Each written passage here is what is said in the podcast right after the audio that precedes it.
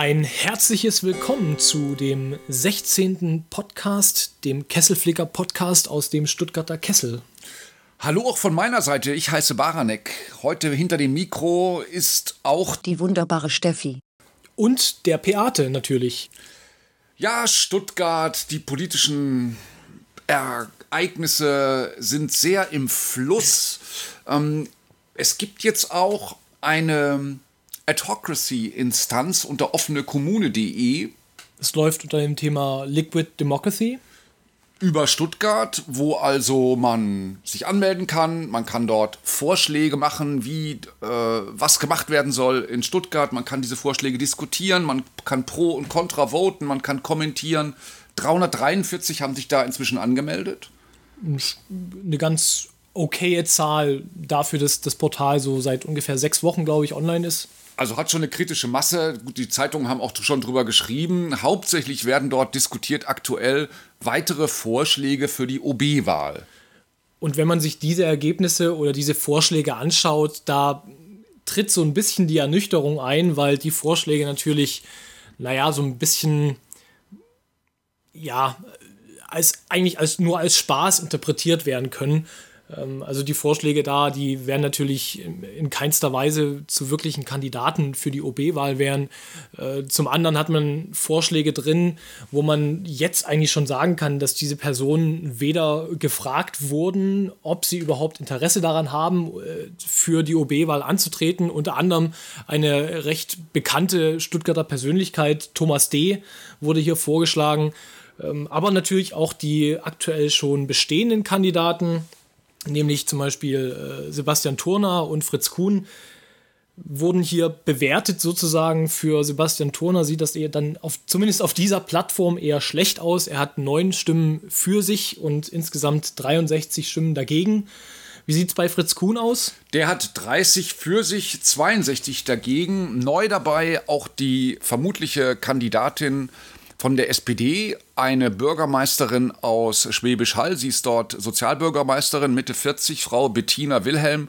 Stimmlage für sie auf dieser ähm, Instanz 3 zu 8, also 3 für sie, 8 äh, dagegen. Da sieht man eigentlich schon, dass das eigentlich so eine Kontraplattform ist, oder? Ähm, man hat schon stark den Eindruck, dass ähm, die meisten Leute, die sich dort herumtreiben, aus diesem Anti-Stuttgart 21-Milieu kommen. Das zeigen auch, das ist der eigentliche Sinn der Plattform, die konstruktiven Vorschläge, was also in der Stadt verbessert werden könnte, was angepackt werden könnte. Wenn ich dann Vorschläge sehe wie Unabhängigkeitserklärung der äh, Stadt Stuttgart oder auch ähm, Finanzierung von Stuttgart 21 durch die Profiteure oder äh, mehr Diskussionsmöglichkeiten gegen die Unterdrückung politisch Andersdenkender, ein Grunde, im Grunde ziemlicher Schwachsinn. Ja, also auch gar nicht wirklich tiefgründig irgendwie beschrieben oder erklärt, was man sich genau darunter vorstellt. Also Unabhängigkeit der Stadt Stuttgart, was bedeutet das? Soll Stuttgart zum eigenen Bundesland werden, so wie Bremen, Hamburg oder Berlin oder wie stelle ich mir das vor? Also da ist eine Menge Fragen, stellen sich dort. Ähm, die Kommentarlage ist auch noch nicht so super. Ich war so frech, weil ich dachte, man muss auch mal ein bisschen konstruktiver denken und habe einen Vorschlag eingebracht, ähm, das Rosensteinviertel, also das ist die Fläche, die frei wird, bebaut werden kann, wenn die ganzen Gleisanlagen nach dem äh, Neubau des Bahnhofs ähm, dann zur Verfügung stehen. Also dieses Rosensteinviertel soll meines Erachtens zum innovativsten, wildesten, durchgedrehtesten Stadtviertel äh, Deutschlands gemacht werden. Das kann man ja mal vorschlagen, kann sich auch überlegen, wie könnte man das organisieren. Immerhin hat dieser Vorschlag elf Pro und sechs dagegen Stimmen gehabt. Also, da kann man, man muss im Grunde mal mitmachen, einfach mal reinmachen. Das ist auch unsere Aufforderung an Leute, die aus Stuttgart kommen. Guckt es euch mal an unter offenekommune.de, die Instanz Stuttgart und dort mal reinschauen. Wühlt euch mal ein bisschen durch und versucht einfach mal selber zu überlegen, was könnte eigentlich eurer Meinung nach in Stuttgart besser werden. Steffi, was hast du denn für einen Vorschlag, was in Stuttgart so für dich persönlich besser werden könnte oder was man besser machen könnte in Stuttgart? Ich bin dafür, dass man den digitalen Dialog in der Stuttgarter Innenstadt fördern sollte. Es sollten Steckdosen zum kostenfreien Aufladen von Endgeräten installiert werden. Meinem Android geht immer so schnell der Saft aus. Ja, hört sich interessant an, Steffi. Ich glaube, du wirst da äh, viele Positivstimmen kriegen dafür. Wir, wir werden definitiv dafür stimmen. zumindest zwei Stimmen hast du für Wir dich. werden dich verteidigen, ja. Genau. Aber es gibt natürlich auch äh, neben dieser Liquid Democracy Bewegung hier in Stuttgart auch andere Neuigkeiten zur OB-Wahl. So gibt es zum Beispiel eine Organisation der Kunstschaffenden hier in Stuttgart oder die Kunstschaffenden hier in Stuttgart, die Sebastian Turner als Oberbürgermeister unterstützen möchten. 14 haben gefällt mir auf diese Facebook-Seite gedrückt. Ähm, Keine kritische mal, Masse. Nee, muss man noch mal sehen, wer das eigentlich ist. Äh, ist das jetzt der Vorsitzende äh, des äh, Blaskapellenvereins? man weiß es irgendwie nicht genau. Ähm, die anderen beiden Kandidaten haben jetzt äh, persönliche Profile auf Facebook angelegt, wo auch schon rege Diskussionen stattfinden. Was wir da allerdings anprangern, ist der Auftritt von Fritz Kuhn ja, der hat also ein persönliches Profil, keine Fanseite bisher. Und ähm, ich meine, ich interessiere mich ja dafür, würde ihn auch gerne was fragen. Jetzt muss ich mich erstmal mit ihm anfreunden. Also das finde ich eher so äh, semi-gut. Äh, Turner hat inzwischen auch ein Facebook-Profil, allerdings läuft bei, bei, dem mehr auf seiner Fanpage, also die Initiative, um ihn zu unterstützen. Da sind jetzt 350 Fans. Also so richtig online ist es noch nicht so in Schwung gekommen. Es kommt so langsam. Äh, vielleicht passiert dann nach dem Sonntag mehr, wo die Piraten, Stuttgarter Piraten, ähm, ihre, ihre Kreisversammlung haben und ähm, dort werden sich ja dann die Kandidaten vorstellen, die die Unterstützung der Piraten haben wollen für die OB-Wahl. Inzwischen sind es Stück sieben, neben Herrn Turner, also sechs weitere Typen, alles Typen, keine Frauen, weit und breit, alle so zwischen 40 und äh, 60. Und ähm, ein krudes Volk, kann ich da nur sagen, wir werden uns das am Sonntag mal geben und schauen uns das mal an. Genau, mal schauen, was wir so mitnehmen können. Vielleicht erhaschen wir ein paar Interviews, mal schauen, was wir das nächste Mal so liefern können. Lasst euch überraschen. Wir lassen uns natürlich auch überraschen, wie das Ganze abläuft. Wird es chaotisch sein? Wird es strukturiert sein? Wie werden die Piraten das handeln? Das ist. Wir gehen da sicherlich nicht um 9 Uhr morgens hin, um dann Nein. die ganzen Geschäftsordnungsanträge abzugeben. Die, ähm, ab 14 Uhr soll, soll dann die OB-Vorstellung äh, äh, stattfinden. Mal sehen, was passiert. Wir werden uns das mal geben im Stuttgarter Osten. Und ähm, vielleicht machen wir auch mal ein Video.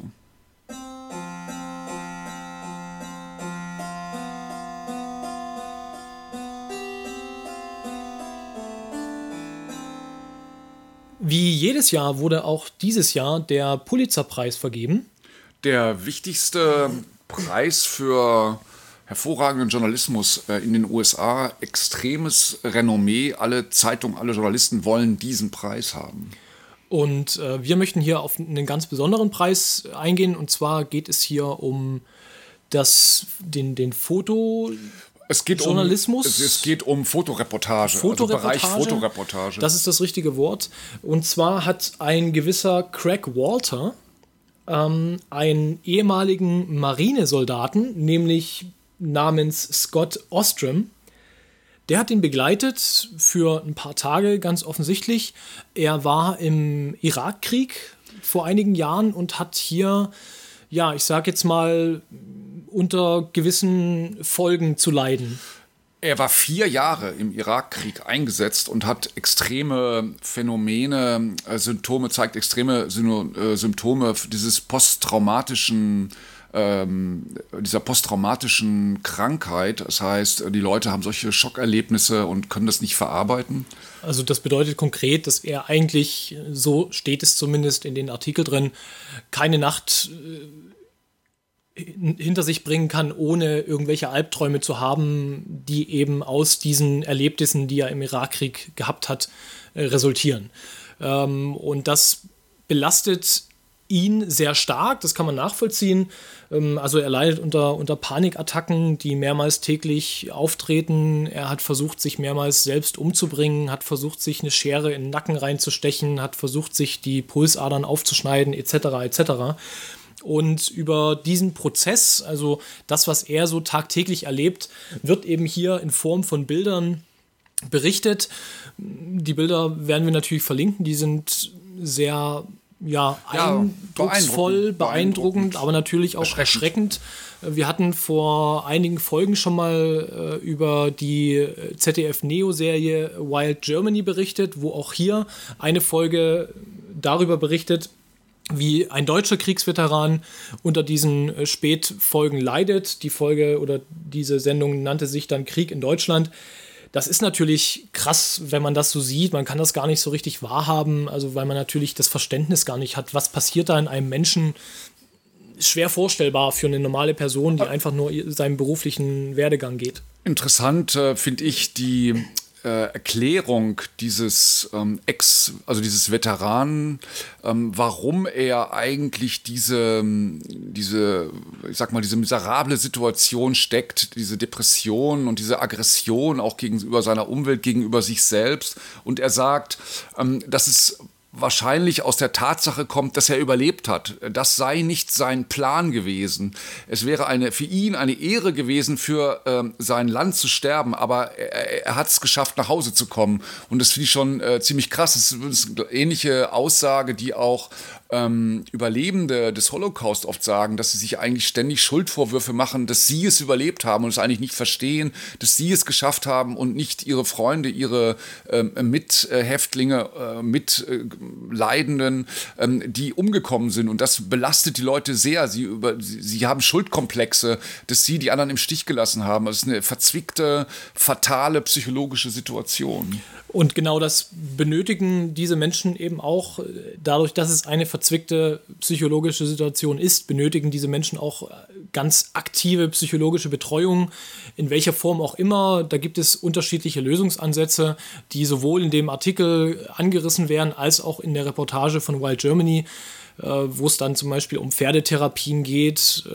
weil Pferde natürlich enorme Tiere sind, die auch Schmerzen zufügen können und da einfach diese Angst gegenüber, also man sagt dann sozusagen, wenn man diese Angst gegenüber einem Pferd, äh, den Hufen und so weiter und so fort überwinden kann, dann steigt die Wahrscheinlichkeit, dass man eben auch diese, diese, diese Erlebnisse, die man gehabt hat, besser verarbeiten kann und dann eben nicht mehr dieses Leiden hat, was einen ganz bestimmt täglich konfrontiert auch in Deutschland natürlich ein wachsendes Problem. Ich meine, der, sicher der Afghanistan-Krieg ist, ähm, das Ende ist in, in Sicht. Die Politik hat äh, entsprechende Daten gesetzt. Äh, bisher ist natürlich, äh, ich sag mal, was die Heftigkeit der Einsätze angeht, ist nicht zu vergleichen mit dem, was US-amerikanische Soldaten erleben, äh, durchmachen müssen. Ich glaube, bisher haben wir eigentlich noch Glück gehabt, dass noch kein deutscher Soldat in dem Sinne mal ausgerastet ist und amok gelaufen ist, weil er es einfach nicht mehr aushält. Aber das ist doch ein, ähm, ein, ein großes äh, Problem, ähm, in dem diese Zivilgesellschaften einfach damit umgehen müssen, diese Leute wieder zu reintegrieren. Aus diesem Grund greifen wir das Thema auch auf, weil es sicherlich auch ein gesellschaftliches Thema ist. Ähm, man trägt da sicherlich auch selbst eine gewisse Verantwortung äh, diesbezüglich. Also schaut euch das mal an, schaut euch die Bilder an, macht euch das eigene Bild, das dafür sicherlich notwendig ist. Wenn es euch interessiert, ist es sicherlich hier bei uns verlinkt.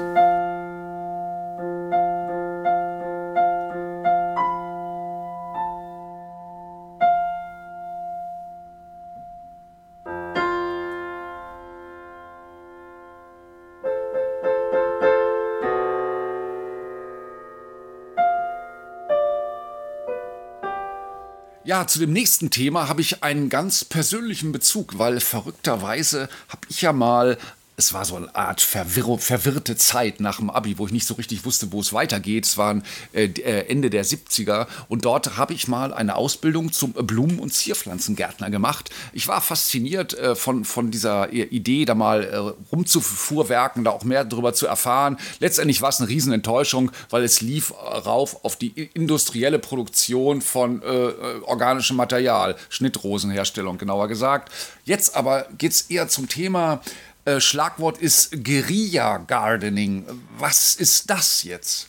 Ja, was ist Guerilla Gardening? Ähm, man muss sich das vorstellen, dass ganz normale Bürger sich aufraffen und die unmittelbare Umgebung primär in Städten, also primär in urbanen äh, Gebieten, sozusagen diese Region versuchen aufzuhübschen. Mit, mit sogenannten Samenbomben zum Beispiel, mit verschiedenen Aktionen, Nacht- und Nebelaktionen, wo sich verschiedene Leute treffen und eben ja, äh, einen Kreisverkehr verschönern, indem sie genau Brachflächen verschönern, indem sie dort ähm, Blumen pflanzen, Hecken pflanzen, bestehende Anlagen optimieren Und aber in, im Grunde ist es ja interessant, es ist eine völlig anarchistische Aktion, weil es äh, geht darum, dass die Leute, die dort wohnen, sich dieser Flächen dann quasi bemächtigen und sagen, so geht's nicht weiter. Die Städte können sich nicht darum kümmern, äh, Stichwort Geldmangel und ähm, einfach selber in Aktion treten. Allerdings ist es leider so, dass die Stadtverwaltungen das jetzt nicht unbedingt so super finden. Ja, weil diese Aktion natürlich äh, rechtliche Konsequenzen mit sich tragen kann, weil das natürlich ein Missbrauch von von, Eigentum ist, egal ob das jetzt städtisches Eigentum oder Privateigentum ist. Also da nimmt man wenig Rücksicht drauf. Das heißt, ähm, in dem Artikel stand äh, drin, dass das bis zu zwei Jahren Freiheitsstrafe nach sich ziehen kann, was natürlich so ein bisschen absurd ist. Ich habe eine Pflanze gepflanzt und dafür muss ich jetzt zwei Jahre den Knast. Aber ähm, offensichtlich ist es doch ein sehr bewegendes Thema, weil es gibt in unterschiedlichen Städten unterschiedliche Bewegungen. In München ist das Ganze mittlerweile so weit gekommen, dass die Stadt es auch teilweise akzeptiert äh, und hier sogar, äh, ja, ich sag jetzt mal, fremd gepflanzte Pflanzen gießt, wenn es denn notwendig ist. Das heißt, da wird es teilweise akzeptiert. In Leipzig gibt es sogar schon eine Kooperation mit der Stadt, wo man einen Verein gegründet hat, der kostenlos eben solche Samenbomben verschickt, damit man diese dann eben platzieren kann. Ähm, das sind jetzt, sage ich mal, die guten Seiten. Warum, warum macht man das? Also du hattest es ja gerade schon gesagt, Hintergrund ist natürlich der, dass es viele Grünflächen gibt, die Gelder sind knapp und somit gibt es eben auch Flächen, die verwildern oder eben nur sehr, sehr einfach gepflegt werden, also ganz normaler Rasen, ohne Blumen, ohne Farbe, ohne nichts. spärlich, äh, äh, spärlich bepflanzte äh, Sachen, die dort schlecht gepflegt, äh, umbraust vom Großstadtverkehr natürlich irgendwie nichts mehr bieten. Genau. Ähm, das nutzen allerdings auch, äh, ja, so ein paar äh, ganz ganz äh, clevere Buben, zum Beispiel in Tübingen, äh, wuchs dann auf einmal der Hanf äh, aus den Blumenkästen auf der Neckarbrücke. Da wurde natürlich der Staat ganz schnell aktiv und musste da relativ radikal rangehen. Ja, das ist natürlich nachvollziehbar. Sowas darf natürlich nicht passieren, weil ja, es ist äh, schlussendlich eine Droge, die im öffentlichen Raum wächst und da kann man sich ja nur vorstellen, was das für Konsequenzen nach sich ziehen kann. Also sowas, äh, das sind dann natürlich sicherlich die Grenzen des Ganzen, aber an sich finde ich diese Idee schön, sozusagen dieses, ähm, ja, dieses Bewusstsein bei den Bürgern wieder zu wecken, so ein bisschen, ja, sein, sein Umfeld so ein bisschen, ja, lebhafter, farbiger, interessanter zu gestalten. Ich finde das gut, ich finde, das sollte man fördern. Warum nicht, wenn sich Bürger dazu ambitioniert fühlen, eben ihr näheres Umfeld schöner zu machen, auch wenn es ihnen nicht gehört? Ich meine, so ein paar Blumen, so ein paar Pflanzen, die tun ja keinem weh. Ja, auch zeigt ja auch ein bisschen Verantwortungsbewusstsein für das, was uns umgibt, äh, dass es nicht nur alles feindliches äh, Land ist außerhalb der eigenen Wohnung, sondern dass der Raum irgendwie allen gehört. Es ist auch so eine Bemächtigung wieder des Raums. Ähm, Gibt es ja auch interessante äh, Sachen, wie sowas entstehen kann. Zum Beispiel, dass auf Brachflächen wird dann einfach äh, Schrott aufgehäuft, ein bisschen Erde draufgeschmissen und dann wird das Zeug einfach sich selbst überlassen und es gibt verschiedene Vegeta Vegetationsperioden und irgendwann mal ist es ein wahnsinnig wilder, äh, artenreicher Raum. Ähm, da braucht man gar nicht groß viel machen. Also man braucht ja Garten gar nicht so super pflegen, sondern man kann ja auch das einfach mal sich selbst überlassen und dann entstehen da fantastische Sachen. Gut drauf rumtrampeln äh, darf man da jetzt auch nicht unbedingt, aber macht die Städte grün Information, die nie Mensch interessiert. Die österreichische Tageszeitung Der Standard meldet unter der Überschrift Wo moralische Entscheidungen im Hirn entstehen. Deutsche Wissenschaftler haben nun erstmals untersucht, welche Hirnregionen während moralischer Entscheidungsprozesse besonders aktiv sind. Dabei zeigte sich, dass sich die Hirnareale, die für moralische Entscheidungen eine Rolle spielen, fast vollständig mit denjenigen decken, welche entweder für das Nachvollziehen von Gedanken oder von Emotionen anderer Menschen wichtig sind. Der Befund spricht gegen die Existenz einer speziell moralischen Hirnregion. Das war dieser hundsgemeine Podcast von Baronek, Peate und mein Name ist Steffi. Ich wünsche euch eine wunderbare Woche und kommt nicht unter die Räder des sich immer weiter ausbreitenden Kapitalismus.